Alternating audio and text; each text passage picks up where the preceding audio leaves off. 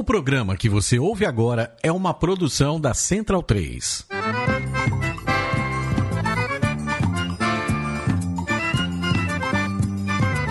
Começa agora com Gil Luiz Mendes, o seu podcast de futebol nordestino. É o Baião de Dois, aqui na Central 3. Habitão vai já pra sala que hoje tem Baião de Dois.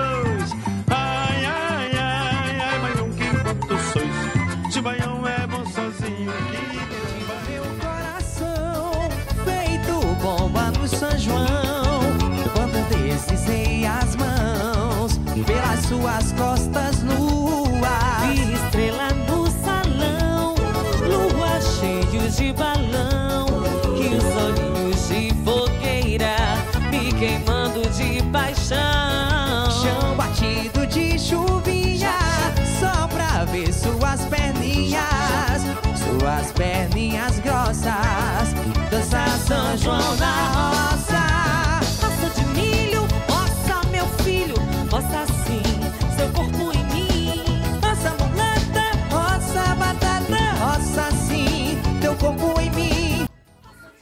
Baião de 2, Baião de 2, edição 204, com o título Só Tem Bronca. É, não vou nem contar dos bastidores da gravação deste episódio, porque estamos na quarta-feira e são 21 horas e a gente combinou para começar a gravar às 8. Então, A, a gente combinou, combinou de gravar às 8 de ontem. Tá só conseguindo agora. Exatamente. Fique bem Então, claro que estamos há 24, mais de 24 horas tentando gravar, sem comer, sem dormir, mas conseguimos. Isso porque a gente é é totalmente nobre. dedicado. Exato. Exato. O motivo nem é tão nobre. É exatamente uma série de reclamações que a gente vai ter em decorrência das circunstâncias em, em que estamos metidos. E aí, todos os tipos de políticas, tanto os da que controlam nossos estados ou as nossas cidades, quanto os cartolas de clube. Mas, já que dois já queimaram a largada, eu vou apresentar para aquele que ficou mais. Vou começar para aquele que ficou mais calado. Anderson Catedrático, você tem sido muito requisitado, hein, meu amigo, recentemente? É, eu costumo brincar que pesquisador no Brasil, especialmente pesquisador de futebol, só é chamado quando o negócio está muito feio, né? Então eu apareci um pouquinho é, na época do FIFA Gate, né? Quando os presidentes de federações foram presos e, e envolvia a transmissão de eventos esportivos. É, no início da pandemia, por conta da pandemia, para falar do futuro do futebol, e agora por conta da, de uma medida provisória acanetada, né? Algo do nada e pro nada. Então, mas de qualquer jeito, assim, né, aceitei a convocação, porque não foi convite, de Gil Luiz Mendes para participar e para falar disso e muitas coisas também, né? Muito bom é, falar novamente com o Tagino por áudio, fazia um tempo, e falar, né? Encontrar também por áudio a Júlia, já que a gente só conversou, só, só acompanhou pelo WhatsApp, né? E contigo também, né? Que a gente fala constantemente, Pereira. É, de fato, eu e o Catedra, a gente tem um- uma relação quase trocar mensagens diariamente. Assim como é, dependendo do que é que tem sido lançado de música, com Maurício Tagino. Tagino, feliz São João pra você, viu? Vou desejar também ao Catedra, assim como pra Júlio em breve, mas feliz São João pra gente, né? É, feliz São João, né? Um, um bom momento a todos. São João, cara, que. Veja, hoje é dia de São João. Estamos gravando no dia de São João e demoramos, sei lá, uma hora e meia até lembrarmos que é São João. Né? Porque, assim. É, 24 de junho de 2020 vai ser marcado mais como o centésimo dia do isolamento social, pelo menos para mim, para a galera que começou lá no dia 16 de março, né?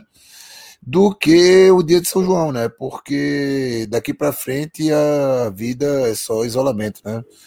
É, Não estou preocupado. Esses 100 dias foram moleza. O problema serão os próximos 200, né? Vamos embora. É, de fato, de fato, a gente está mais entregue às trevas do que nunca. É, pois bem, eu, indo para convidado derradeiro, primeira vez que você grava dois episódios seguidos, né, Júlio? É, tô, eu sou assumida do grupo, mas tô aparecendo mais aí. É a quarentena, né? Não tem, não tem muito o que fazer. Fica aí, ainda vem falar de, de coisa boa. Não tem como perder. É, Sabe o que eu é bom? Sabe- perfeitamente. é, posso falar de uma coisa boa? O passado. Falta a Moroca. É, então. Realmente. Bem, partindo, vamos para os destaques do programa de hoje. Não se sabe como, nem onde vai, nem onde vai ser a série única, mas CBF garante término da Copa do Nordeste. Medida provisória muda a lógica das transmissões de futebol no Brasil. Quais possíveis impactos no Nordeste? Vitória faz do dinheiro para futebol feminino o que o presidente do clube quiser? Os problemas dos atletas no Nordeste durante a pandemia. E, por fim, uma atualização sobre as situações em, em alguns dos estados da nossa região. Bem, dentro dos lembretes que a gente tem de costume, já que a gente vai estar voltando, aos poucos o, o futebol está voltando de uma forma muito cambaleante, eh, mas está voltando e futuramente a gente vai, durante as nossas digressões, deixar bem claro que isso não é motivo de se comemorar. Mas, bem, eh, redes sociais da gente, arroba Baião Podcast, Época de São João, as famosas playlists, né? A Rádio Baiano de 2, que são orquestradas por Raul Holanda, também já estão ali no seu Spotify, inclusive especial São João na quarentena. Financiamento coletivo apoia a mídia independente, apoia.se barra Central 3. E dentro de, de uma única efeméride, é que, na real, é mais um, um acontecimento que Leandro pediu para que fizéssemos menção a Jorge Maia, que foi o torcedor que aju- aju- ajuizou a famosa ação que acabou derrocando na democratização do, do Esporte Clube Bahia. É, ele faleceu recentemente, se não me engano, pelo falou, foi no dia 9, e virou um, alguém, um personagem é, bastante importante na, na, na história, principalmente recente, do, do tricolor baiano. É, bem, já partindo para o que a gente tem de pauta, é, a CBF confirma os jogos finais da Copa Nordeste em sede única, mas não define o local. É, Anderson, tu que desse uma, uma lida em cima de, de tudo isso que aconteceu, qual- quais são as tuas primeiras impressões e os teus palpites do que é que vai acontecer? Eu vou falar rápido porque a gente precisa resgatar um quadro histórico do Baião, que é o, a Taja, o Taja Preta, né? Para tratar disso.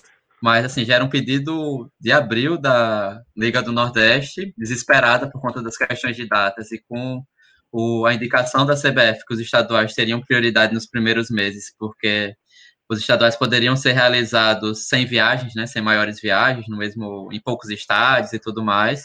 Era a pre- preocupação da Copa do Nordeste em terminar o torneio, já que seria de interesse de todos os clubes, e também né, por questões financeiras, né, a gente tem que devolver algum, tem a liga tem que pagar com alguns jogos os contratos estabelecidos, especialmente com direito de transmissão, mas também né, em placas publicitárias, entre outras ações que, que a liga conseguiu vender enquanto produtos da Copa do Nordeste.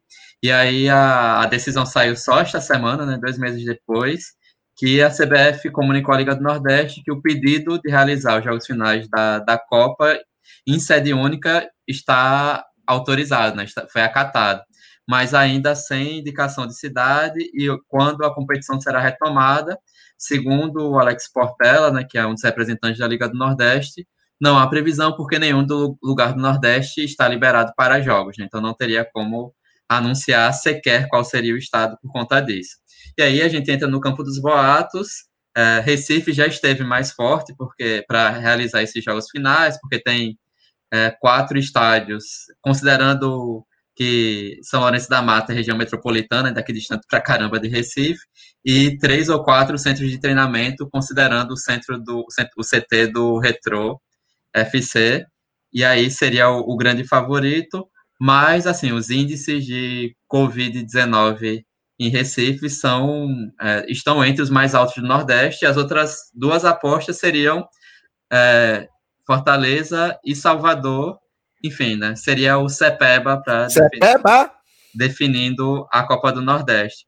E aí o Evandro Carvalho, presidente da Federação Pernambucana, já aproveitou algumas semanas atrás e disse que a CBF teria consultado a ele sobre a possibilidade de Recife ser a sede desses jogos finais. Lembrando que falta apenas uma rodada da primeira fase, aí um jogo nas quartas, um na semi e os dois, ou um só da final, né? Dependendo de como vão escolher para ser mais curto, seguindo outros modelos que estão sendo aplicados na Europa para os torneios em formato de Copa.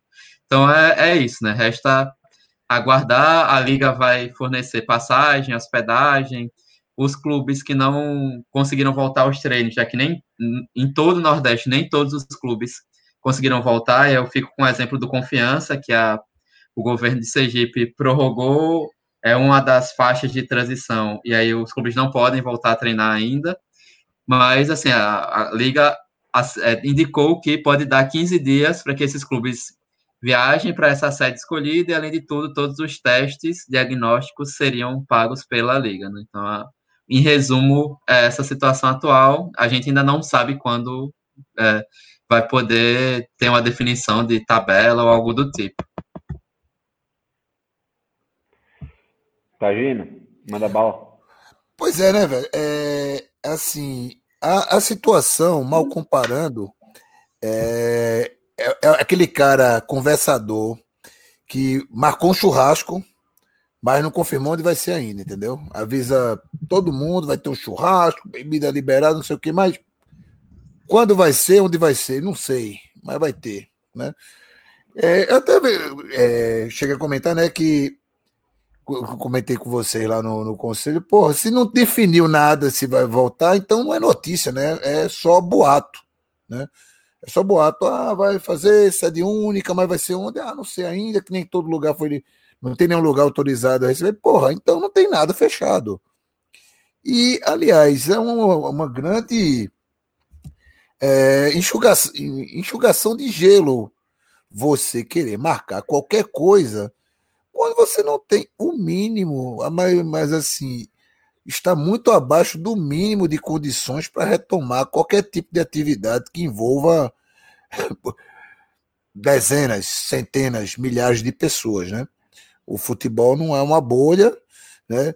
E por mais que na Europa tenham modelos que estão sendo utilizados lá, o sucesso ou o fracasso é fica a critério de cada um analisar, mas para o jogo em si, não ajuda em nada voltar desse jeito, pô. É baixar a cabeça mesmo, tomou o calote mesmo. Esses caras que. Organizador de torneio de futebol profissional no Brasil não vai ficar pobre se não tiver futebol, sei lá, até o ano que vem. Então não precisa se preocupar com isso, não, com contrato, cacete. Rasga a porra do contrato mesmo. Não tem condições de você colocar 22 pessoas dentro do espaço de um hectare, né? Um campo de futebol de mais ou menos um hectare, é, 22 pessoas nesse espaço, correndo se esbarrando e tropeçando nas outras, quando você tem uma porra de uma pandemia rolando, sabe? Enfim, eu, eu, eu, eu, eu prefiro acreditar que é tudo um grande jogo de cena, é só conversa mole, para de botico de dirigente, isso aí, que não existe plano algum, e, velho, baixa a cabecinha, aceitem alternativas para seus, seus clubes não morrerem. Quem quiser ajudar, ajude seu clube, ajude o clube do bairro, ajude o que você simpatiza. Mas o futebol, nesse momento de pandemia, é uma exaltação do passado. Não tem como olhar para frente tendo a situação que a gente tem hoje. De, sobretudo no Brasil, pensar em futebol. É, é, eu estou falando só dos atletas, mas beleza, bota sem público. Quem se aventurou a ver esses jogos na Europa agora, pós pandemia, durante a pandemia, sem público e tal, viu que não tem jogo, não, não, não dá para chamar aquilo nem de videogame, porque videogame tem a emoção do cara que tá de fora, querendo, esperando o jogo acabar, entendeu? Não tem nada, é só uma grande, um grande. É, sei lá, parece um, um teatro mal feito, sabe? Um teatro mal, teatro, teatro mal feito e filmado com câmera boa. É, é isso. Enfim, espera a vacina que a gente volta pro, pro futebol mesmo e tenta achar as alternativas dos clubes sobreviverem até lá. Sei lá, Vai um delivery de churrasco e vai tentando pagar as contas aí, sei lá. É, a situação do Brasil é realmente muito, muito mais atípica do que qualquer um outro é, caso, porque houve um, um mínimo de controle, um controle assim que estava às claras da população antes de qualquer medida. Agora, é, Júlia, está tendo uma pressão muito forte, principalmente dos próprios cartolas, e já em, muito mais direcionada a governadores e prefeitos, que era quem é quem de fato estava tentando fazer algum tipo de controle, né? Isso daí não está ajudando muito também, né? Tipo, você ter os próximos mandatários dos clubes inflamando as torcidas para querer alguma espécie de retorno, cujo os torcedores nem poderão ir aos estádios. É isso, a gente não consegue dizer muito bem, é, como o Tar já falou já, é, a gente não consegue dizer muito bem nem quando isso vai acontecer, nem se vai realmente acontecer, porque imagina, se eles vão dar 15 dias para o, o, o clube se organizar, conseguir viajar e retomar alguma espécie de treino, ainda assim, tipo, nesses 15 dias pode ter algum segundo, algum, não digo nem segundo pico, porque ainda está crescendo o número de casos, ainda a gente ainda não teve uma queda efetiva, mas ainda pode continuar, pode ter alguma crise, a crise se agravar ainda mais do que já está extremamente grave, e ter que adiar de, de novo, do mesmo jeito. Então, tem dirigentes que estão pedindo para retomar, tem dirigentes que estão dizendo, poxa, mas e os clubes menores, e os times que estão tendo que demitir todo mundo porque não estão conseguindo pagar as contas? Cara, quão boa vai ser essa receita realmente se eles voltarem para um, um, um, time que está em sexto no grupo do, do, sabe, em quarto no grupo da Copa do Nordeste, vai conseguir passar para esse G8, né? Eles vão, vão montar. É, como é que você vai conseguir, tipo, efetivamente negociar até uma receita ali? É, não é como se todo mundo não estivesse em crise. Eu acho que tem que ter, ser tudo muito, muito, muito bem pensado, porque, querendo ou não, é uma ameaça à segurança dessas pessoas. Você pensa, só de colocar por exemplo, escolhe a sede em Recife, colocar os jogadores de futebol, todos de Bahia e Vitória, ou no ônibus ou no avião até Recife. Tipo, só essa viagem, esse espaço, esse tempo que eles ficam confinados em um espaço fechado, assim, é, é, é perigoso. É, um, é uma medida perigosa, é uma medida que tem que ser pensada, e repensada, e tripensada. É, a impressão que eu tenho é, dos, dos dirigentes de futebol, das federações, é que assim a disposição, a predisposição que eles estão mostrando para dar confiabilidade aos protocolos que eles estão é, assumindo ter são completamente distintas das atitudes que a gente teve durante a pandemia, né? No, que, que até agora, assim, em relação à quarentena, você não viu esse fortalecimento ou, ou a, a mesma energia gasta para garantir a saúde ou, ou, digamos assim, o calção aos clubes. É basicamente, enfim, eu, eu, eu realmente, para alguns times, principalmente o do, do CEPEBA, e aí Anderson vai falar sobre isso é, em breve, tem as questões de contrato de, de televisão, que os dinheiros eles já foram distribuídos, né, na, na maioria, e quando não tem os jogos, você tem a devolução. Mas essa não é a realidade para a maioria do estado. Seis dos novos estaduais não tem contrato de televisão e não pinga um centavo na conta do, dos clubes. Esses caras vão jogar para quem? Qual tipo de receita que eles estão vislumbrando? Isso é que eu não estou conseguindo entender.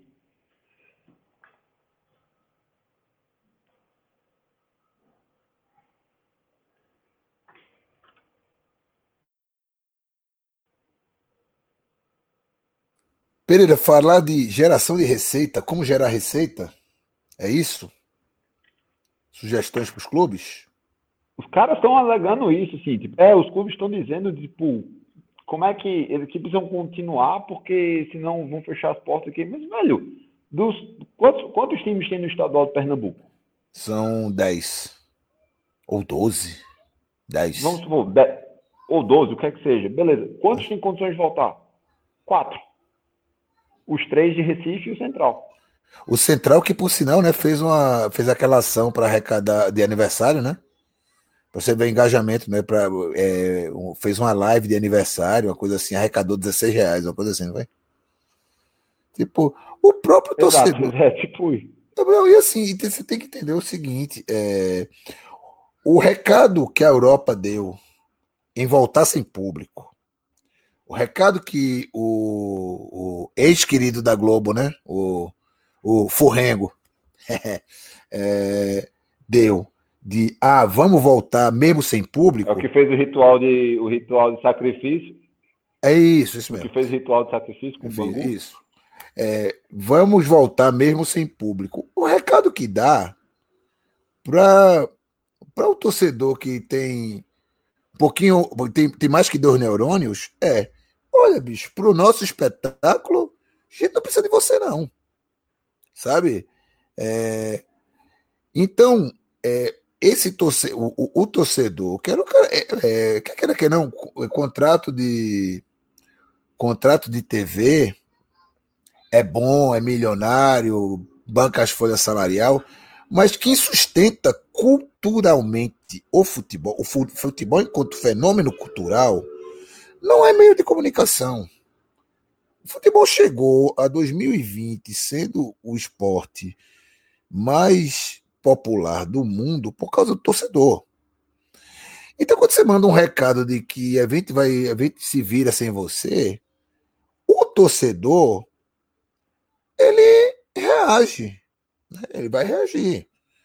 Uns e outros não, vão ficar sonhando com a volta que poderei abraçar desconhecidos na hora do gol do meu time lá no estádio lotado, não sei o quê. Esse cara aí, beleza.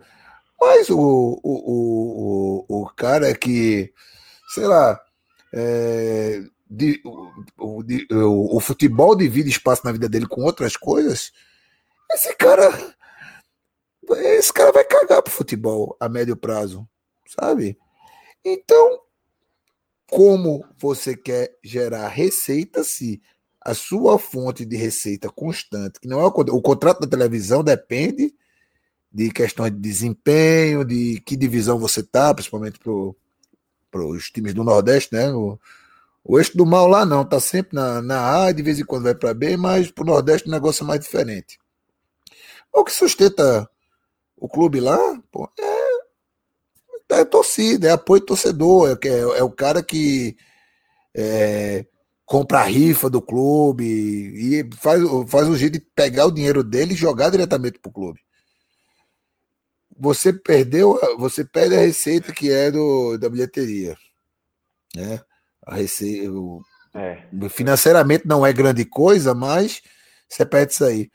E você não acha alternativa para suprir isso aí, porra, velho. Sai fazendo um monte de DVD aí, sei lá, Campinense, final da, da Copa do da Copa do Nordeste 2013. Vende essa porra, velho.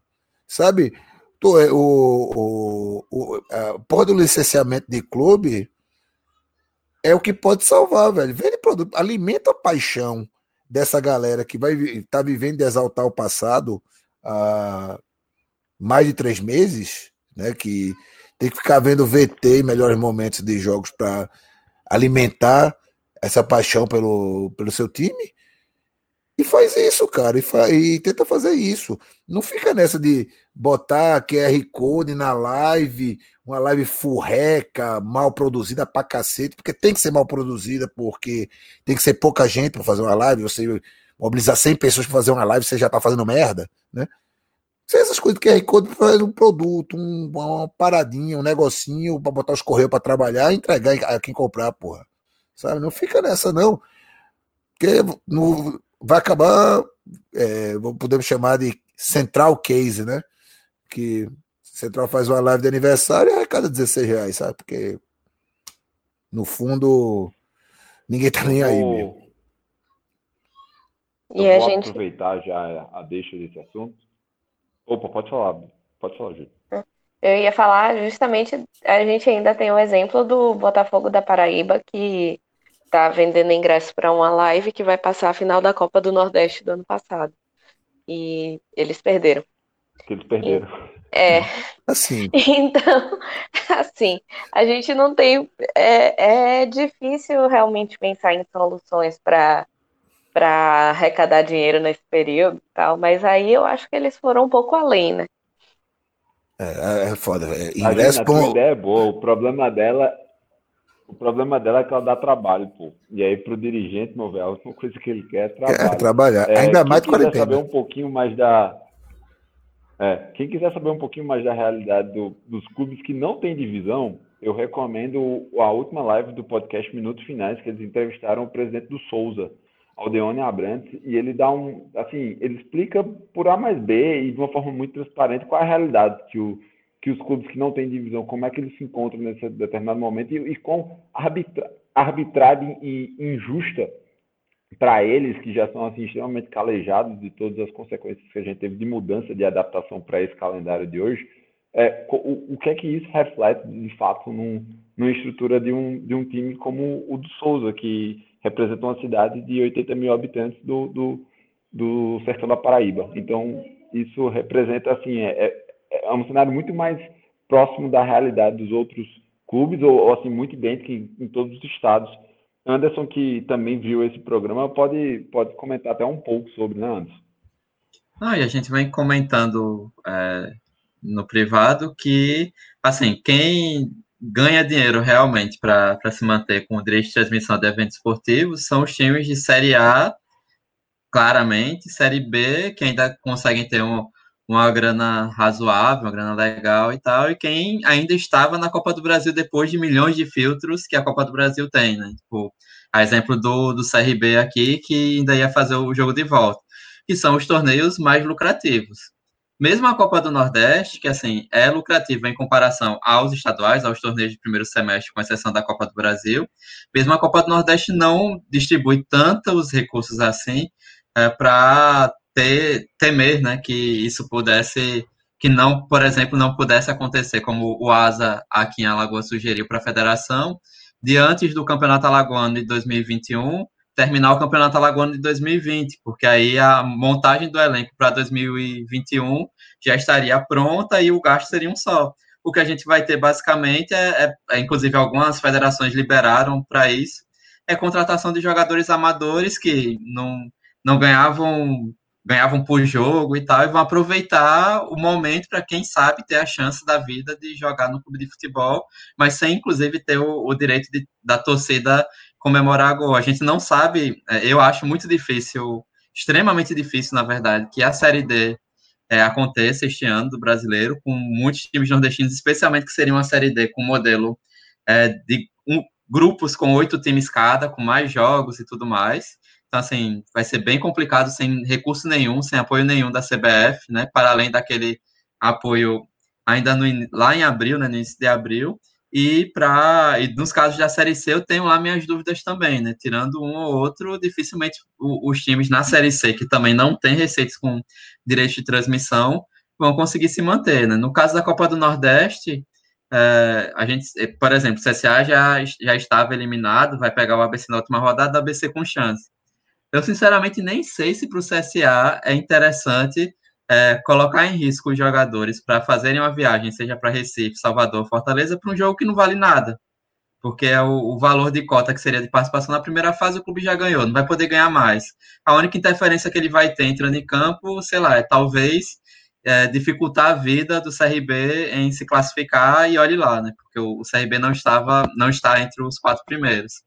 Enfim, não, não sei se se faz muito sentido, é, mesmo considerando essa aparente necessidade dos clubes, né, dessa receita, ou da Liga do Nordeste, já que é uma liga de clubes, dessa receita dos jogos que faltam, mas não sei se, se, se haveria essa necessidade, inclusive, de ter esta última rodada, se de repente não adiantaria o processo e, sei lá, faria um mata-mata com quem ainda tinha a chance anterior para diminuir a quantidade de pessoas e, envolvidas nesses jogos. Uh, eu confesso, né, o, a gente brinca das. Falei da, da, da, opinião de Tagino, né? Oficialmente aqui em podcast se chama uh, Momento Taja Preta, mas assim, uh, eu tento entender o futebol como um futebol, o futebol profissional como um grande espetáculo.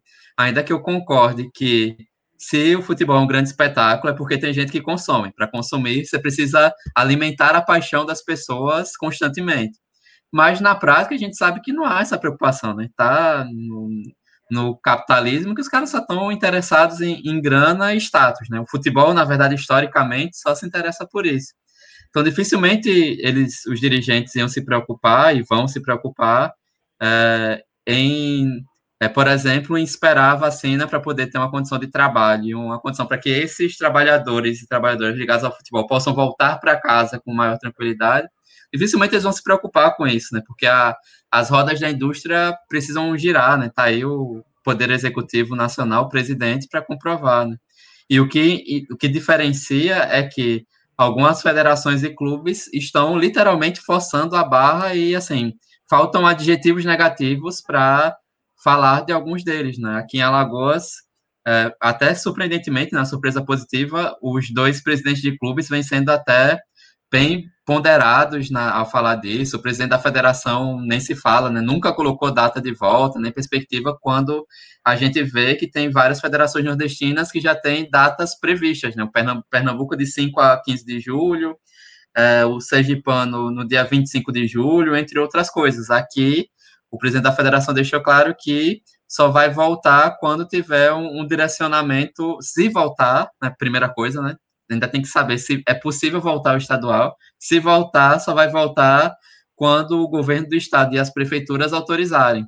Mas é uma, uma exceção quase, né? O Evandro Carvalho está desesperado para voltar ao Pernambucano é, já agora, né? Então, assim, é uma situação bem complicada, mas que acaba externalizando para todas as torcedoras e torcedores quais são as prioridades é, desses clubes e a prioridade mesmo do futebol profissional, né?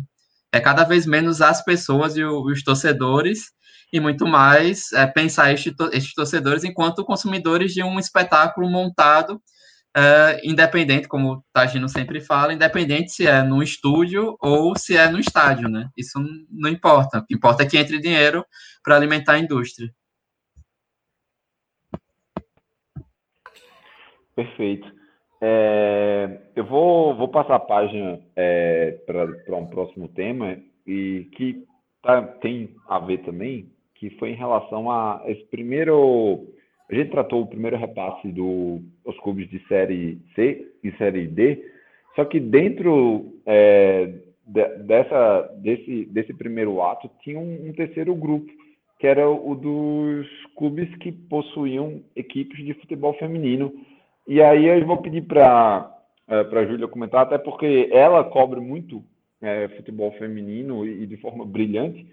E por coincidência acabou que o clube dela foi protagonista dessa nessa história, mas não necessariamente da forma que você gostaria, né, Júlia? Nem um pouquinho, né? É, eu estava brincando ontem com os amigos falando que para o futebol e o Vitória segue passando vergonha nacional, é incrível. A gente sofre demais. Mas para dar uma contextualizada para quem não está familiarizado com a situação. O Vitória no passado estava jogando Campeonato Brasileiro Feminino, o time profissionalizado, carteira assinada, tudo legal. É, e aí, quando terminou o Brasileiro Feminino, o Vitória ficou na nona posição e não conseguiu avançar para a fase seguinte. Logo depois disso, é, o time demitiu a jogadora, cancelou todos os contratos e, enfim, deixou o Vitória sem um time até decidir que montaria um time sub-17 com jogadoras que não eram profissionalizadas, são bolsistas, entre muitas aspas, todo mundo aqui sabe o que bolsista significa. É, para jogarem o brasileiro desse ano. O Vitória estava tendo uma campanha, estava tendo campanhas bem consistentes, estava jogando é, muito bem, até contra os times que têm muito mais estrutura, que davam muito mais estrutura. Porém, a gente teve o fator Paulo Carneiro envolvido, que desde a campanha dele para a presidência do Vitória, quando ele ainda estava concorrendo, ele dizia que as mulheres não deviam estar ocupando o espaço do Barradão, porque o Barradão era para futebol masculino e isso, teoricamente, para ele, estaria atrapalhando o futebol masculino, porque tinha que dividir é, equipamento médico, tinha que dividir o campo. Segundo ele, não fazia o menor sentido, até porque o time masculino estava indo muito mal há alguns anos e, enfim, não tinha nenhuma interferência ali. E ele dizia, inclusive, que ia botar as jogadoras para treinarem na sede náutica que fica no bairro da Ribeira, em Salvador. E eu sou do bairro da Ribeira, eu morava a, sei lá, três quadras, três casas da, da sede náutica. E é uma sede do clube de remo. E o clube de remo do Vitória fica, assim, de frente para a praia. Minha casa não fica, não fica de frente para a praia, mas morava um condomínio ali perto. E, assim, só tem a estrutura mesmo dos remos, dos barcos, os barcos assim, uma grande garagem e as pessoas atravessam, os remadores atravessam os barcos carregando para poder treinar na água. E essa era a ideia, colocar um time de futebol para treinar lá. E foi eleito, porque das duas, uma, as pessoas diziam que, ah, não, mas vai voltar às glórias dos anos 90 e comecinho ali dos 2000, ou as pessoas diziam que, poxa, é, mas isso não é tão importante, o Vitória tem outras prioridades agora. E essa é a conversa dele, porque atualmente o que ele diz é: essas jogadoras que foram demitidas, é, essas jogadoras que foram contratadas estão sem receber a, a, o auxílio delas, eu não vou chamar de bolsa, não vou chamar de salário, o, entre muitas aspas, auxílio, é, desde maio.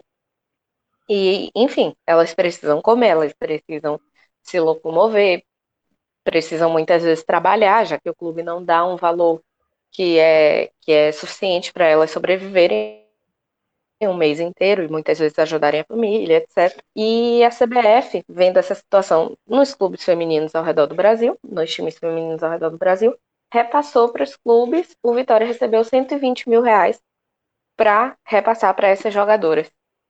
Só que o presidente Paulo Carneiro, que já tinha falado lá na campanha que não ligava para o futebol feminino do Vitória, apenas disse: o dinheiro é do Vitória, a gente faz o que a gente quiser. O problema é, realmente, a estrutura do, do, da, dessa decisão da CBF de ajudar os times a repassarem esse valor não colocava nenhuma garantia. Então, teoricamente, esse dinheiro realmente chega para o Vitória e o Vitória não, não é punido, segundo a decisão inicial, se ele decidir não repassar. Mas, enfim, o dinheiro é repassado com esse intuito e o Vitória deveria ter dado, pelo menos, pagar o que já estava devendo às jogadoras.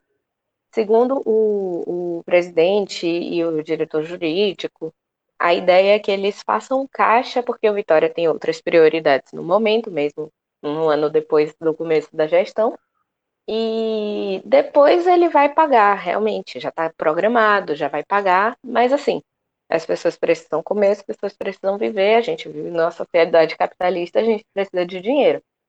Então, um grupo de conselheiros é, lançou uma campanha sensacional que a gente já, o pessoal já até falou aqui no Baião, que é vamos arrecadar com vaquinha mesmo uma grana para repassar para essas meninas, porque infelizmente elas não estão não estão tendo o apoio do clube. E a campanha é muito legal, as camisas que eles dão de, de recompensa são muito bonitas, já comprei as minhas, inclusive. Mas, ao mesmo tempo, o presidente ficou incomodado com essa campanha e acha errado. E essa semana, na, no programa que ele tem no YouTube, né, do Vitória, porque ele ainda usa as redes sociais do Vitória como redes sociais próprias para poder passar os pensamentos dele sobre o, o que acontece no clube, não necessariamente a visão institucional do clube. Ele ainda disse que é um absurdo politicamente correto, porque mesmo com todo esse feminismo que está rolando por aí, ainda se vê as mulheres como sexo frágil e elas não são. E agora, por causa do politicamente correto, tá todo mundo ligando para isso. É, não sei se já deu para perceber pelo meu tom que eu não concordo muito com ele. E, inclusive, tenho, tenho vocalizado bastante isso daí nos grupos de WhatsApp por aí. E, mas, assim, a gente não tem como, como esperar muita coisa de Paulo Carneiro, né? Quem, quem já viu a forma dele gerir o Vitória e passou um tempo também no Bahia, no Atlético Paranaense, já viu a forma como ele age, como ele pensa, como ele grita para ser ouvido e, e, não necessariamente vai entender o outro lado, ou vai se dar o, a, a, o trabalho mínimo que é ouvir outras pessoas. a opinião dele sempre está correta, então ele não tem por que ouvir os outros. E enquanto isso, o Vitória vai passando uma eterna vergonha, porque não cansa de pipocar essa história e as declarações dele estão virando, estão tendo repercussão nacional. E a gente só, assim, eu como torcedora e como pessoa que gosta de futebol feminino, que cobre futebol feminino, só tenho a lamentar, porque realmente é muito é muito triste você ver que um, um clube que há pou, pouquíssimo tempo estava entre uma das referências de um trabalho que estava sendo bem construído e foi uma derrocada absurda por conta de uma gestão, uma má gestão.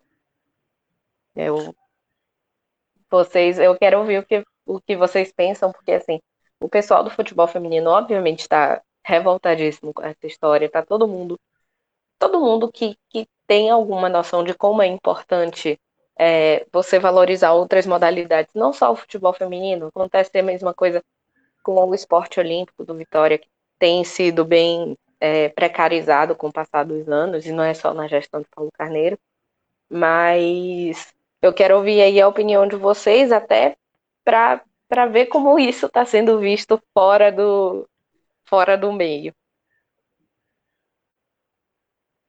É, Tagino, ele tem uma situação com recente com o esporte que pode comentar, né, Taj? Pois é, né, velho? Quando, quando eu vi isso na pauta, eu, eu logo lembrei do que rolou em fevereiro do ano passado, né? Que o, o, o, o time de futebol do esporte, feminino do Esporte Clube do Recife chegou a ser de, é, desfeito e só foi retomado porque rolou aquela obrigatoriedade né, dos times da tipo da primeira a, a primeira e segunda divisão terem ah, times de... tá, tá, gente, nem foi isso, é porque se um, um clube de futebol do Brasil deixar de participar de um torneio nacional, ele ficaria impedido de participar de qualquer competição da CBF por dois anos, porque a obrigatoriedade para a Série B começa este ano. Né? No ano passado era só da Série A. Série A, isso, obrigado, Catedra. Que assim já se misturam, né? O, é, é, o, o futebol tá meio que num limbo, assim, então você mistura, já começa a misturar situações mais recentes, assim. O que aconteceu em 2018 ou 2019 já tá meio misturado na cabeça. Né? E foi e já foi um escarcel, mas eu lembro que na época eu, disse, eu pensei comigo, não verbalizei, mas eu pensei comigo, porra, que absurdo. Mas não é no absurdo que a gente tem que focar, é no próximo absurdo que vai rolar e espero que não seja o esporte. Aí veio o absurdo agora do Vitória, né? Do tipo, o dinheiro não é do futebol feminino, o dinheiro é meu, né? Não, não vou dizer que o Paulo Carneiro falou em nome do Vitória, não, meu, eu faço o que eu quiser. E assim, acho que agora o fundo do buraco parece ter chegado, né? É muito arriscado esse tipo de afirmação, mas quando é, um, um, um presidente de clube dá uma pedalada, né? Que é uma pedalada, né? Ele está pegando dinheiro do, de, um, de um setor, no caso futebol feminino, para usar em outro. Uma pedalada oficializada, assim, dita na cara dura. Não, não é, é, e ainda com o, o, os outros requintes, né? Do tipo, ah, por que sexo frágil agora? Agora é sexo frágil de novo? Tá sempre querendo ser sexo forte, não sei o quê. Enfim. É. Nossa. É, é, é, triste, é triste. E aí já não entra mais, não cabe mais clubismo nem nada. É triste, é triste pelo futebol mesmo, sabe? Porque o, o, o, o, o futebol feminino no, no, no, é, é mais do que uma modalidade ou uma categoria esportiva. É uma luta política também, né? Uma luta de afirmação política é, não só das mulheres, mas de toda todo o to, é, todo o conjunto de gente que é excluída do futebol, do meio é, é, machista, patriarcal e homofóbico do futebol, né? O futebol feminino é meio que uma é um espaço de luta dessa de quem está fora desse, desses, desses três pilares que sustentam o, o ambiente do, do futebol, né? É. Paulo Carneiro tá solto, é uma Cíntia. Tá solto e eleito presidente de um clube de futebol, de um clube esportivo, é uma Cíntia a moralidade humana, eu diria. É, o É, marketing e do Vitória. Ah, pode falar. De tudo, acima de tudo isso, tem o lance do. Tem o lance do. Da coincidência, assim, tipo, de ser com, com o time da Bahia, né? Que é um estado que sempre trouxe grandes craques para principalmente a seleção, né? Formiga é baiana, Cici, a, lendária Cici é baiana, então, tipo, é uma prática que deveria ser cada vez mais fomentada, porque ela tem resultados é, factuais, né, de, de bons, é, de, de boas atletas que acabaram representando o Brasil e todo mundo tem tentado, digamos assim, aumentar a visibilidade do futebol feminino por uma série de motivos, inclusive o de respeito à, à, à prática esportiva que precisa ter, ser mais fortalecida, aí o cara vai e, e entra na contramão.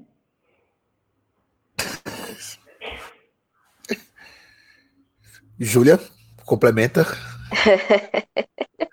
Eu tava engolindo aqui uns, uns palavrões pra não, não faltar. Ah, aí tu não fala palavrão, né, Júlia?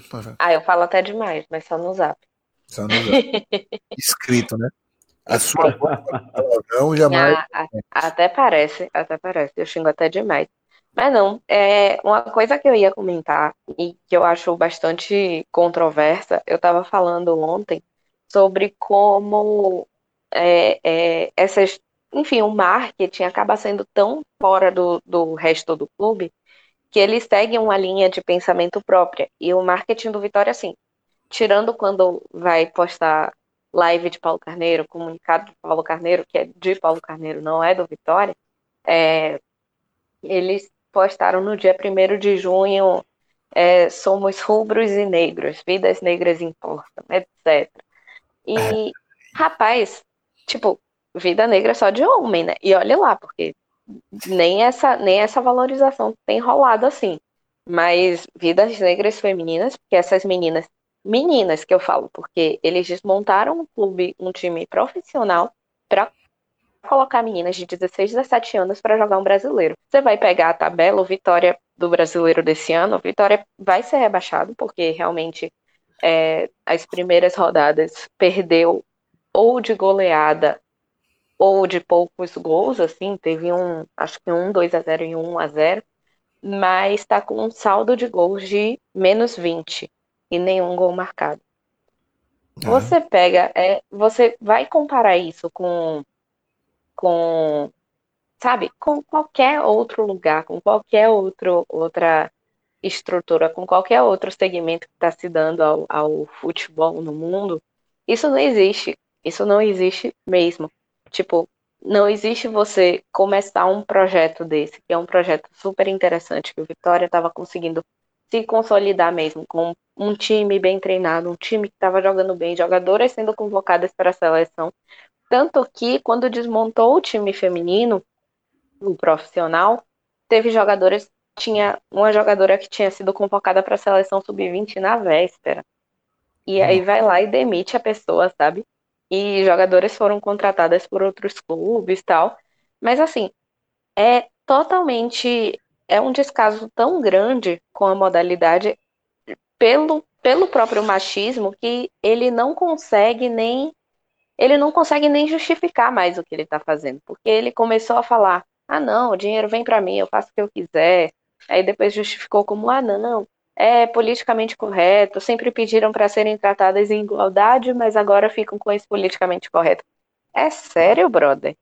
É sério que ele vem, vem falar isso pra gente que está acompanhando esse descaso há um ano, que ele falou na campanha que ia fazer e realmente está fazendo, não enganou ninguém, não mentiu para ninguém.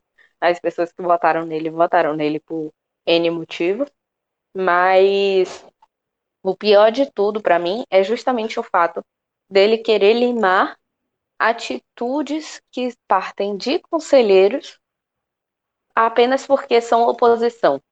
Tipo, ele nem vem dizer que, que ele nem as redes sociais do Vitória, por exemplo, nem compartilham a campanha de pô, vamos ajudar aqui, vamos colaborar aqui com as meninas. É, realmente o Vitória está em um momento de crise, você quer ajudar o Vitória, dá esse dinheiro aqui, porque aí pelo menos vai conseguir repassar para as meninas, sabe? É um, é, tipo, era, era menos do que o mínimo, porque o mínimo é ele repassar o valor da CBF para as jogadoras e pagar o que está devendo a elas. Mas a gente sabe que isso muito provavelmente não vai acontecer ou não vai acontecer do jeito que a gente quer que aconteça e que deveria acontecer. Ele agora veio falar que as jogadoras que não são funcionárias, são apenas bolsistas, elas vão receber apenas uma parcela desse pagamento, se eu não me engano, é 26 mil reais, e que isso já está programado.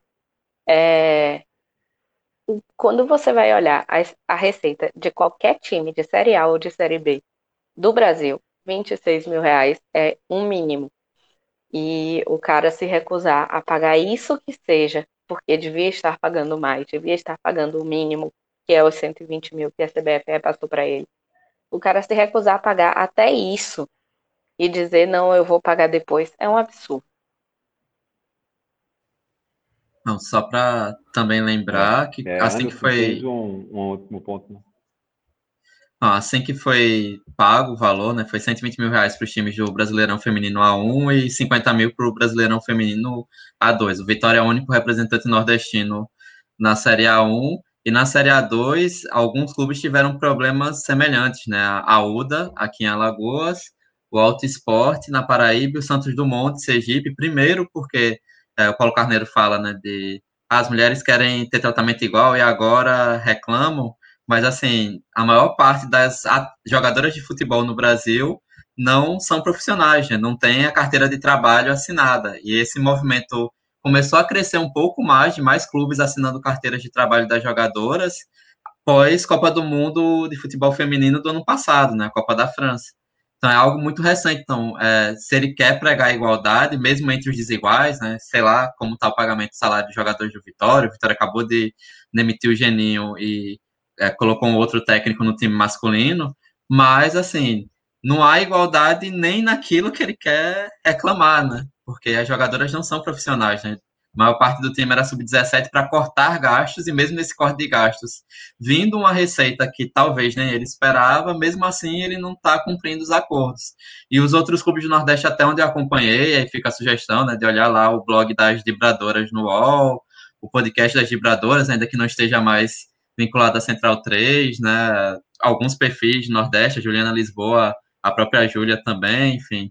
Tem muita gente que produz conteúdo sobre futebol feminino, independente de Copa do Mundo, ao contrário do que diziam no ano passado a Lu Castro, que tem um trabalho longo sobre isso, e que também o site Planeta Futebol Feminino, enfim, por aí vai. Tem muita gente boa que acompanha na raça futebol feminino e que está diretamente relacionada a isso e cobrando, né? Se o Paulo Carneiro reclamou, é porque as cobranças sobre futebol feminino também aumentaram. E aí, só passar o serviço que a, a falou, né? A campanha é Eu Apoio as Leoas, está no site Benfeitoria, né, benfeitoria.com.br Eu Apoio as Leoas.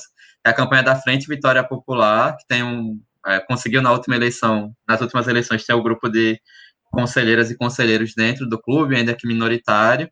E a campanha é flexível, mas é até a, a data para fechar o valor arrecadado para as jogadoras até é, tem ainda 16 dias, contando hoje, dia 24, que a gente grava. E aí tem, na verdade, a gente compra botões da campanha, camisas, enfim, camisas muito bonitas, botões muito bonitos. Eu comprei um específico sobre o Apoio às Leões, não comprei o do Barradão, enfim. É, nem outro mais direcionado ao clube. E como o Irlan tweetou um tempo atrás, né, quando lançaram a campanha, mesmo que você seja torcedor ou torcedor do Bahia, é algo salutar. A gente está falando de manutenção, né, de sobrevivência de atletas que querem é, serem futuras formigas, CCs, martas, né, ficando aqui com os exemplos do Nordeste. É importante que, já que o clube não está apoiando, que a gente é compre algo e que esse valor vá para elas, né? Não é só uma vaquinha é, de doação, mas há uma venda relacionada para que, enfim, todas as partes nisso possam ganhar também. enquanto o, o Vitória, enquanto é, o Vitória não faz nada, há mobilização torcedora para auxiliar nesse processo. E o futebol é isso, né? É, Perfeito, a gente não perfeito. depende de clube, não depende do, do, de diretoria, principalmente. Se você é torcedor, se você é apaixonado pelo próprio futebol, por um clube específico, você, você entende o quão, o quão bizarra é essa atitude e como, como elas precisam de ajuda. Então, se você é torcedor do Bahia, compra também, dá para aquele amigo, para aquela amiga, é, dá um presentinho aí diferente, dá uma ajuda aí para as duas que elas estão precisando demais. É, perfeito. Já puxando o, o- caminho para o nosso último tópico principal aqui, é, Anderson, tu tem sido bastante requisitado para falar um pouco sobre a, a- essa MP do futebol, como ela está sendo dita aí na mídia, que é, é, é muito macabro todo o processo, mas pegando ela e dando um enfoque mais nordestino, o presidente do Bahia, né, o Guilherme Belitano, ele tem é, falado bastante que isso seria muito benéfico para os clubes, porque poderiam negociar em blocos. Mas o exemplo que a gente tem é, pro, sobre negociar em bloco com a Liga do Nordeste não necessariamente é benéfico para o futebol nordestino, né? Isso, é, explicando rapidamente, se alguém não, não acompanhou, é, a MP 984-2020, é, assinada pelo presidente da República na quinta-feira da semana passada, é, dentre outros aspectos, é, preocupantes também, mas dentre outros aspectos, diz que o direito de imagem, né, o direito de arena é do mandante. E no Brasil, o, é, o entendimento legal, né, a lei para dizia que o, o, o direito de arena é dos dois clubes participantes de um confronto, né, de um jogo, e é uma compreensão é, que alguns órgãos de concorrência que analisaram esse tipo de produto avaliaram, é, negociar, é, avaliaram esse tipo de produto, entendendo que a partir dessa interpretação que não há futebol só com time. Então, logo, o direito de imagem deveria contar pelo menos com os dois, é o acordo com os dois clubes em disputa. Há outros países e outros modelos que entendem que, como o clube é responsável por garantir toda a estrutura para execução da partida, ele tem maior responsabilidade logo ele deveria ter um bônus maior. Mas, é, então, a, a MP muda isso, né? Muda que agora o direito de arena é do mandante, segundo o próprio Belintani, o Petralha, é, presidente, do presidente do Conselho do Atlético Paranaense, isso facilitaria porque, primeiro, os clubes não ficariam fechados a, a poucas, é, a poucas empresas para negociar isso. Então, é, o Bahia, por exemplo, que está em processo de litígio com a Turner, né, antigo esporte interativo, caso consiga se livrar do contrato, ele não só teria como negociar os jogos com a Globo, que tem a maior parte dos clubes, ou com uma futura segunda empresa, seja lá em qual plataforma. Ele poderia negociar 19 jogos, no caso brasileiro da Série A, com qualquer, é, qualquer empresa, né? Então daria mais espaço para negociação. Ao mesmo tempo, é, primeiro, né, eu faço uma crítica à medida provisória, porque eu acho que esse tema, inclusive quando alguém está escrevendo uma tese sobre isso, comparando com outros modelos de outros países, é, esse é um tema que precisa de uma discussão mais ampla, ampla para além de se aproveitar de uma pandemia ligada, a pandemia logo ligada a uma questão de saúde mundial, para você se aproveitar que desrespeita a pandemia e pode viajar, pode fazer reuniões sem máscara e pode não ter distanciamento, você se aproveita disso para discutir é, claramente apenas o interesse de um clube. Não à toa que essa MP está sendo carinhosamente chamada de MP do Flamengo, que era o único clube dos torneios que estavam em andamento antes da pandemia sem contrato televisivo. Né? E aí resolve um problema, pelo menos, mesmo que a MP caduque ou é, não aprove a MP, enfim, ou qualquer outra situação que a MP não se transforme em lei, o Flamengo consegue resolver o problema a curtíssimo prazo, que é transmitir os seus jogos é, na TV aberta. No caso do Nordeste, eu vou usar, eu vejo isso com muita preocupação, porque um dos grandes problemas desse tipo de negociação é não ser coletivo. Né, o Portugal, que foi utilizado, inclusive, como um exemplo de como se dá a negociação individual, Benfica e Porto, não vou falar nem do Sporting, assim, estão anos-luz à frente dos outros times. O Sporting virou meio que um, um segundo grupo isolado ali. E os dois clubes, são me falha a memória, eles só não ganharam historicamente o Campeonato Português dois títulos, né? Todos os outros ficou, ficaram entre os Exatamente. três. E o Benfica, é, com a Benfica TV, é uma reclamação de colegas que são torcedores do Porto. A narrativa do jogo, como o Benfica tem direito a Benfica TV tem direito exclusivo sobre os jogos do Benfica como mandante, a narrativa do jogo, a escolha de corte de imagem também é do clube proprietário, né? Então há uma releitura, inclusive, do, de como essa história pode ser contada ou recontada depois.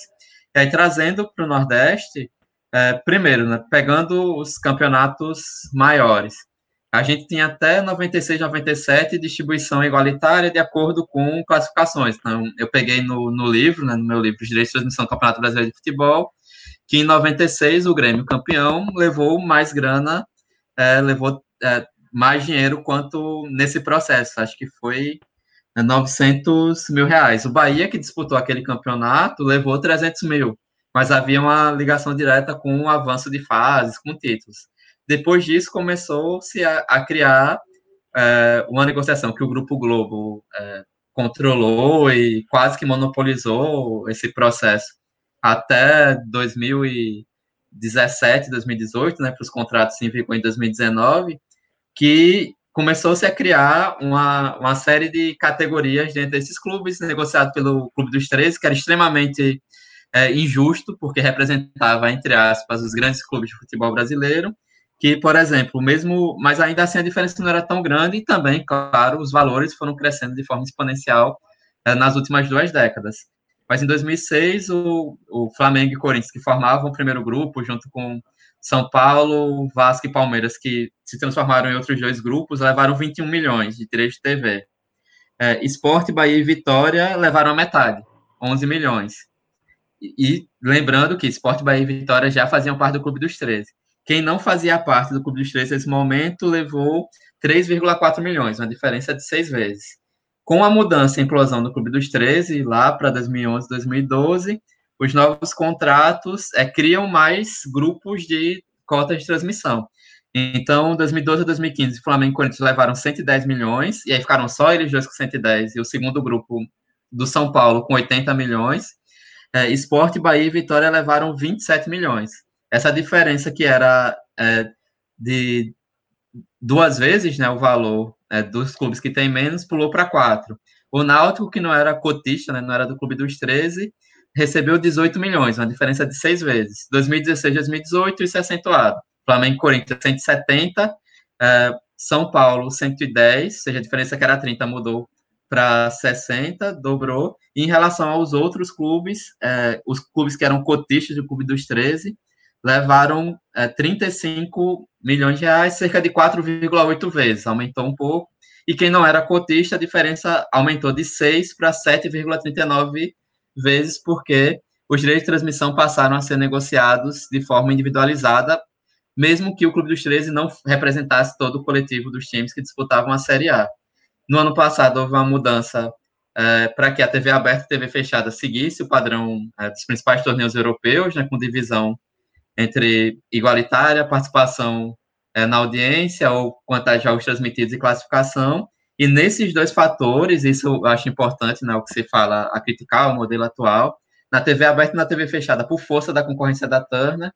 É, por exemplo, o Flamengo levou das TVs 66 milhões de reais, né, TV aberta e fechada.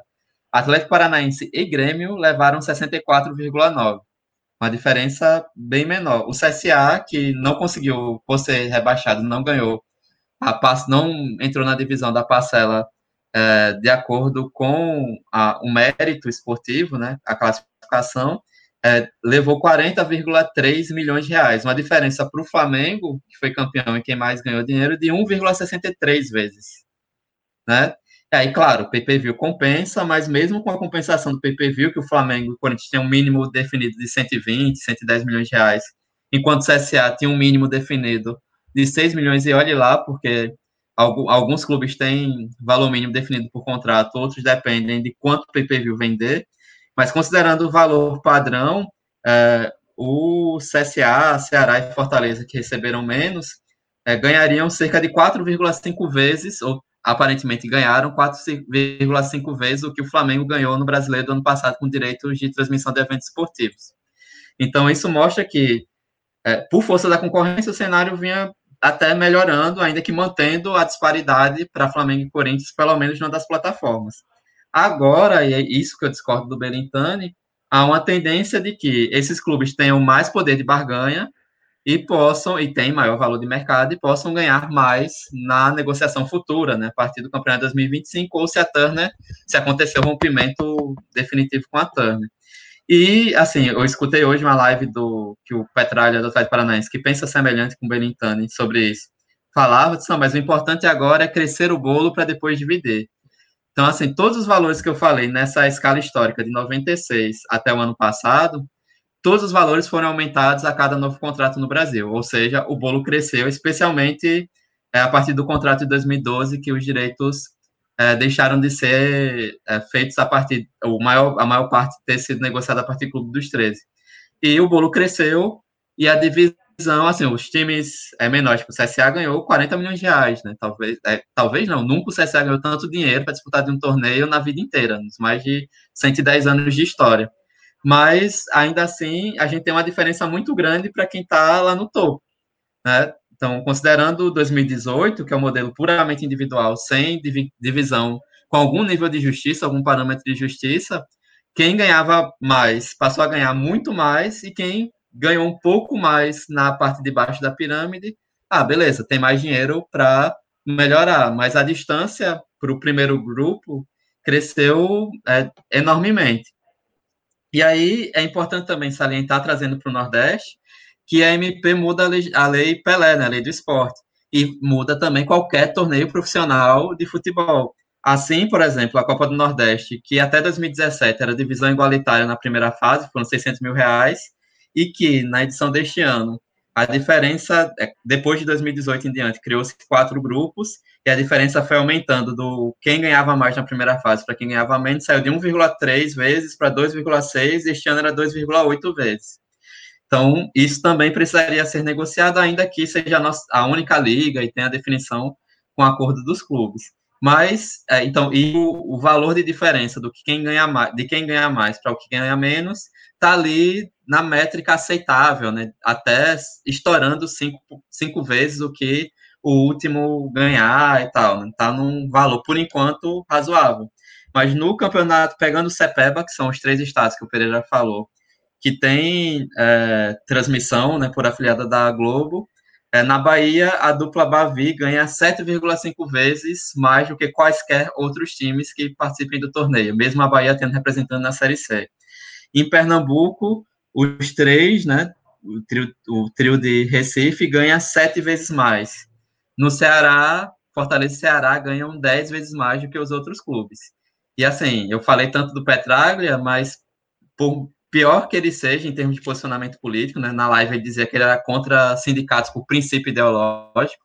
Pelo menos ele é coerente, porque no Campeonato Paranaense ele ficou dois anos sem contrato e este ano ele, ah, o Campeonato Paranaense está sendo transmitido por uma plataforma de streaming e ele propôs que a divisão fosse igualitária entre os clubes, considerando que era necessário fazer um produto bom para depois poder exigir mais coisas sinceramente, aqui no Nordeste, tanto em nível é, dos estaduais quanto na Copa do Nordeste, o movimento sempre foi de é, trabalhar com a meritocracia de ranking da CBF ou, sei lá, de maior quantidade de torcidas, né? de reproduzir, numa escala menor, essa, essa relação desigual que a gente vê nos torneios nacionais. Então, se a lei foi, foi aprovada, é, a MP for transformada em lei, até mesmo esses contratos locais, ainda que a, a, Liga do Nordeste tenha uma característica de exceção né, no futebol brasileiro, mas esses contratos também precisam ser adaptados para isso. Então, sei lá, o Confiança, abraço o Oric, que sempre reclamou disso nos últimos anos, é, o Confiança pode não querer assinar nada, ou só assinar quando for jogar com esporte, é, sei lá, esporte, Fortaleza é, e Bahia né, considerando que não pega os rivais mesmo, no mesmo estado. E aí negociar um valor é, absurdo é, na, na próxima negociação, que acho que é a partir de 2022, quando acaba o contrato com o esporte interativo, só para transmitir esses três jogos, porque na prática o torneio, ainda que dê muito mais dinheiro do que o estadual, mas dá menos para confiança do que para os outros clubes com quem ele tem que concorrer no mesmo espaço, né? Então, assim, há mudanças que vão para toda a pirâmide do futebol brasileiro, inclusive os estaduais, os regionais, enfim. E aí é preciso avaliar com cuidado, porque enquanto medida provisória para um tema tão sério que muda toda a estrutura econômica do futebol brasileiro, é, a discussão inicial para essa medida ser aprovada foi feita com o presidente de um clube com o presidente da República, mesmo tendo projetos em andamento no Congresso, né? tanto na Câmara desde 2015 só para o brasileiro, quanto no Senado desde 2017 para propor uma nova lei geral do esporte. Né? Então, assim, projetos de leis existem. No, é, o negócio seria mobilizar todo o lobby, ainda que seja uma profissão proibida no Brasil, para discutir esse tema e fazer com que os projetos andassem. É. Aproveitando a, a deixa, no começo ano tinha feito um levantamento em cima da, das cotas da Copa do Nordeste. Os times do primeiro grupo, é, eles ganharam o, o valor de cotas dele era o equivalente aos 70% do somatório dos quatro times que estavam no, no, último grupo, que era o grupo em que o, o Confianças estava enquadrado esse ano. É, Tagino, Júlia, alguma, alguma, alguma dúvida ou algo mais a ser pontuado no tema da MP? Eu queria perguntar, você acha que isso vai realmente vingar, se essa, essa MP vai realmente virar lei? Porque, assim, efetivamente falando, né, não não necessariamente pensando em possibilidades, mas se efetivamente vai virar ou não virar. Porque parece algo que vai levar um tempo até ser discutido e até atingir clubes que não estão nessa primeira mesa de discussão, que é a primeira mesa da Série A, digamos assim, que é a, são os principais clubes, os clubes que têm mais dinheiro e os clubes que vão movimentar mais dinheiro com tudo isso. É, você é, acha que tem, tem que vai ter esse fôlego para sobreviver? Então, por enquanto, assim, o que seria possível fazer com o MP de forma imediata para ela não funcionar seria se o presidente da Câmara ou do Senado dissessem que ela é inconstitucional e devolvessem, como aconteceu com a MP relativa à intervenção né, nas universidades federais, na né, indicação de reitor após o prazo é, da gestão anterior né, que o Davi Alcolumbre devolveu e o, a presidência da República é, revogou a MP. Isso não vai acontecer mais porque o Rodrigo Maia aceitou a MP, enfim, o Alcolumbre também, né, que já recebeu, recebeu, aliás, no prazo estipulado de seis dias corridos, recebeu 91 emendas que vão de coisas totalmente diferentes, a incluir na lei do esporte a questão do esporte surdo-olímpico, que não está definido na lei Pelé enquanto esporte paralímpico, até 1% do direito de imagem para os árbitros, né, que são participantes do jogo, enfim. Então, assim, o que é, as pessoas falam hoje é que provavelmente a, a MP vai caducar no processo do Congresso, ainda que ela tranque pauta a partir do 45º dia de vigência porque é algo muito complexo para se estabelecer. Como eu disse, foram 91 emendas e a, ainda que tenha algumas iguais, né, como as do PSOL, a liderança do partido indicou algumas coisas.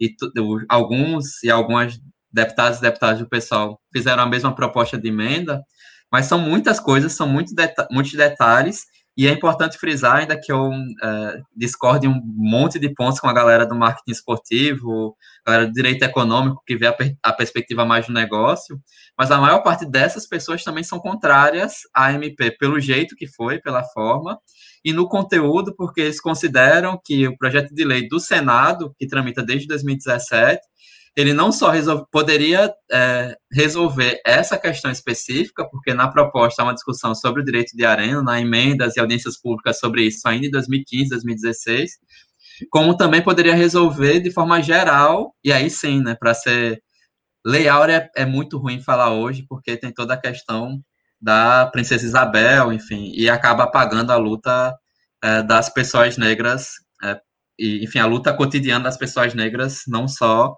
na assinatura daquilo, mas para ser realmente uma democratização do futebol brasileiro. Né?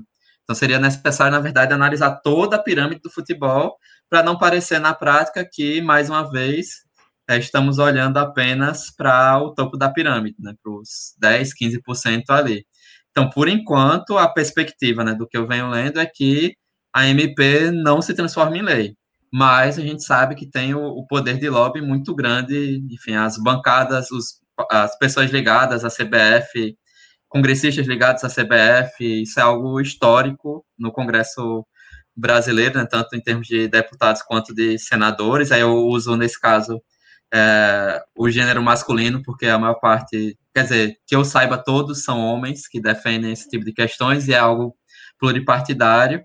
Então, as pressões é, vão acontecer para tentar andar ou tentar ver algo positivo. Enfim, tem a proposta do Pedro Paulo sobre criação de liga e tal, e tentar ver nisso algo positivo para fazer alteração.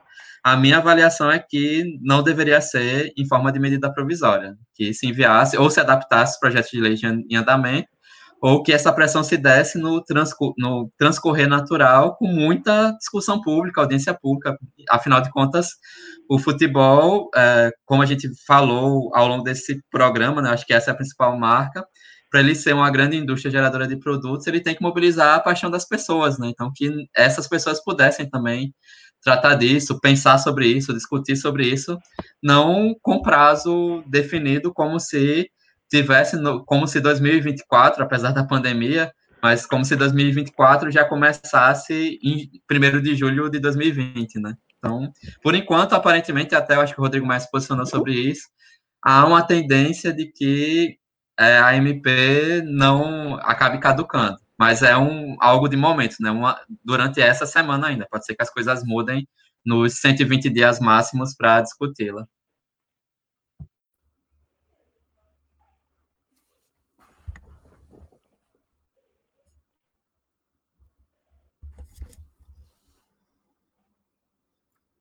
Ou? Eita.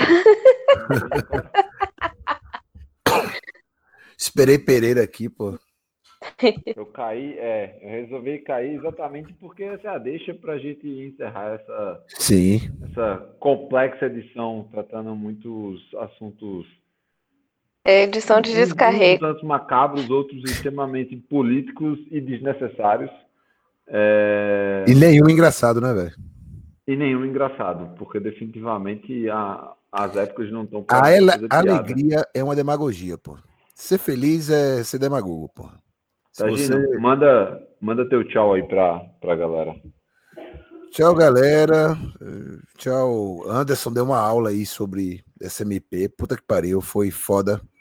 Mais Ju... uma, né? Mais uma, né? Mais uma. Agora, agora para nós, né? Agora foi privê, foi uma live privê, né? É, Júlia, fantástica também esse, esse relato dela do, do Vitória foi doloroso, mas emocionante. Pereira como um, um excelente host aí de, na ausência do, do chinelinho Gilo Remendes, né? E aos ouvintes que chegaram até aqui, aturaram toda a nossa amargura, é, e amargura e, e, e, desencanto, né? Obrigado, valeu, muito obrigado, né? São, são vocês, né? Vocês são ouvinte de podcast é o equivalente da torcida do futebol, né? Sem eles não tem podcast, então é isso. Vamos até a próxima, né? E cada vez com menos perspectivas de falar sobre futebol corrente, né? Viva a exaltação do passado. Um abraço a todos. Perfeito. Júlia, muito obrigado. Né? Reforço as palavras da gente. Muito obrigado aí pela aula que você deu sobre a situação do futebol feminino do Vitória e não se encabule, participe mais vezes. Ah, com certeza, com certeza. Como eu disse no começo do programa, é, tô de quarentena, tô em casa, tô, tô juntando mais tempo para fazer mais essas coisas, mas eu gosto muito de estar aqui com vocês. Aprendi pra caramba com o Anderson, porque eu confesso que eu não tinha lido tanto sobre a, sobre a MP ainda, e ouvir da perspectiva do meu lado das coisas é, é, é, é muito interessante, um tanto assustador, um tanto é, preocupante, assim. Fiquei com algumas caraminholas na cabeça, né? Principalmente pensando em questões de gestão dos clubes. Mas vamos ver o que é que vai acontecer. E faço minhas as palavras de Targino, realmente vamos exaltar o passado aí, porque esse podcast foi um enterro. Eu acho que tem que ter uma musiquinha triste para terminar aí, porque hoje foi só bronca, é só reclamação. A gente sobrevive, né? É, é assim, né? Obrigada aí, pessoal. Valeu, Julia. Perfeito. Anderson, brilhante como sempre, cara. É um, é um prazer, é um orgulho poder dividir esse espaço contigo. E palavras de amigo também é sempre um prazer poder trocar essa ideia quando a gente tem essa oportunidade. Muito obrigado, velho. É, eu que agradeço a convocação feita. É, e assim, deixar claro também, né, que eu sou pesquisador do tema e tal, mas eu não tenho bola de cristal, né? A gente não sabe como vai ser o futuro. Pode ser que outras visões estejam certas, pode ser que no meio dessas emendas aprovem outras coisas que realmente é, encaminhem esse processo para um outro rumo e tal. Né? E o ponto principal da minha, do meu ataque à MP é a necessidade da gente abrir para discussão ampla, geral e restrita, né? Ainda que sejam, sejam temas também antigos, já que é para a gente voltar para o passado, mas são temas, são coisas antigas que a gente tem que defender acima de muitas coisas que a gente vê por aí, né? É, agradeço muito a participação, é muito bom voltar a conviver com o Tagino, mesmo que por áudio. Manda um abraço para o menino Leme. É, também né, a, a Júlia, eu escutei o, o, episódio anterior com a Joana Maranhão, um, um dos episódios clássicos já né, da história do Baião de Dois. Muito boa a participação, muito boa, boa tudo, a entrevista e tudo mais. E agradecer a quem escutou a gente até aqui, né? A gente está tentando trabalhar meio que sem calendário, meio em tudo isso, e que, especialmente neste momento que algumas coisas começam a abrir, que a gente possa tomar mais cuidado ainda individualmente com as pessoas que a gente gosta, as pessoas próximas, porque ao que eu coloquei no Conselho BD2 há um bom tempo, é, agora somos nós, ainda mais agora somos nós por, por nós mesmos, então, é, tenhamos um pouco dessa consciência e, claro, né, para quem não para quem precisa sair para trabalhar, ou quem precisará sair para trabalhar, seguir tomando os cuidados e toda a força do mundo, né? O, inclusive, dentro desse último cenário, eu fiz isso, acho que em, no primeiro programa pós-pandemia, pós-início da pandemia, é, abraço ao Ori, que assim, a gente conversa muito com ele, força aí, a gente está junto nessa também, porque há os trabalhadores e trabalhadoras essenciais que são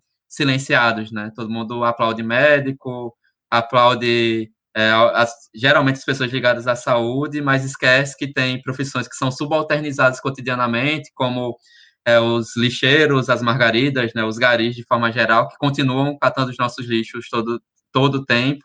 É, trabalhadores, trabalhadores de supermercados, trabalhadores, trabalhadores de farmácias, que são serviços essenciais que em nenhum momento pararam de funcionar, né? Então eu dedico a eles e por fim, né, São João fazer o é, imitar a parte emocional, a parte é, histórica de São João, né? Mandar o meu recado junino, Carolina, Carol Malta, te amo, tamo junto em pandemia e espero, não sei quando, que também pós-pandemia, né? Muito bom ter a sua companhia é, nesse momento tão difícil de vida. E Timalia. Como Pereira não pôde, só é, Anderson Santos aqui fazer o, encerramento. Apoie a Central 3, especialmente neste momento, e siga acompanhando né, nossas mídias sociais. A gente está fora de prazo para publicação é, de, dos episódios do podcast, mas siga acompanhando, fica de olho no agregador. É isso, se cuidem e comemorem o São João, mesmo que vocês escutem esse episódio depois. Espero que vocês tenham comemorado dentro de casa, dançando, com o que for possível de comida é, de milho nesse período, porque a gente também merece, precisa demarcar essa data. Se cuidem para que a gente possa passar carnavais e festas juninas futuras é, do jeito mais próximo possível que esse novo normal virá. Até mais.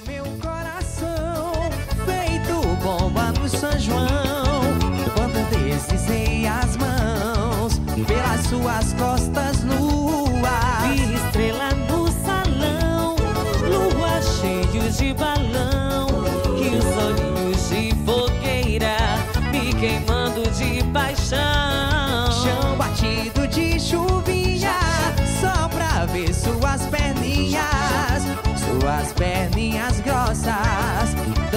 能说那。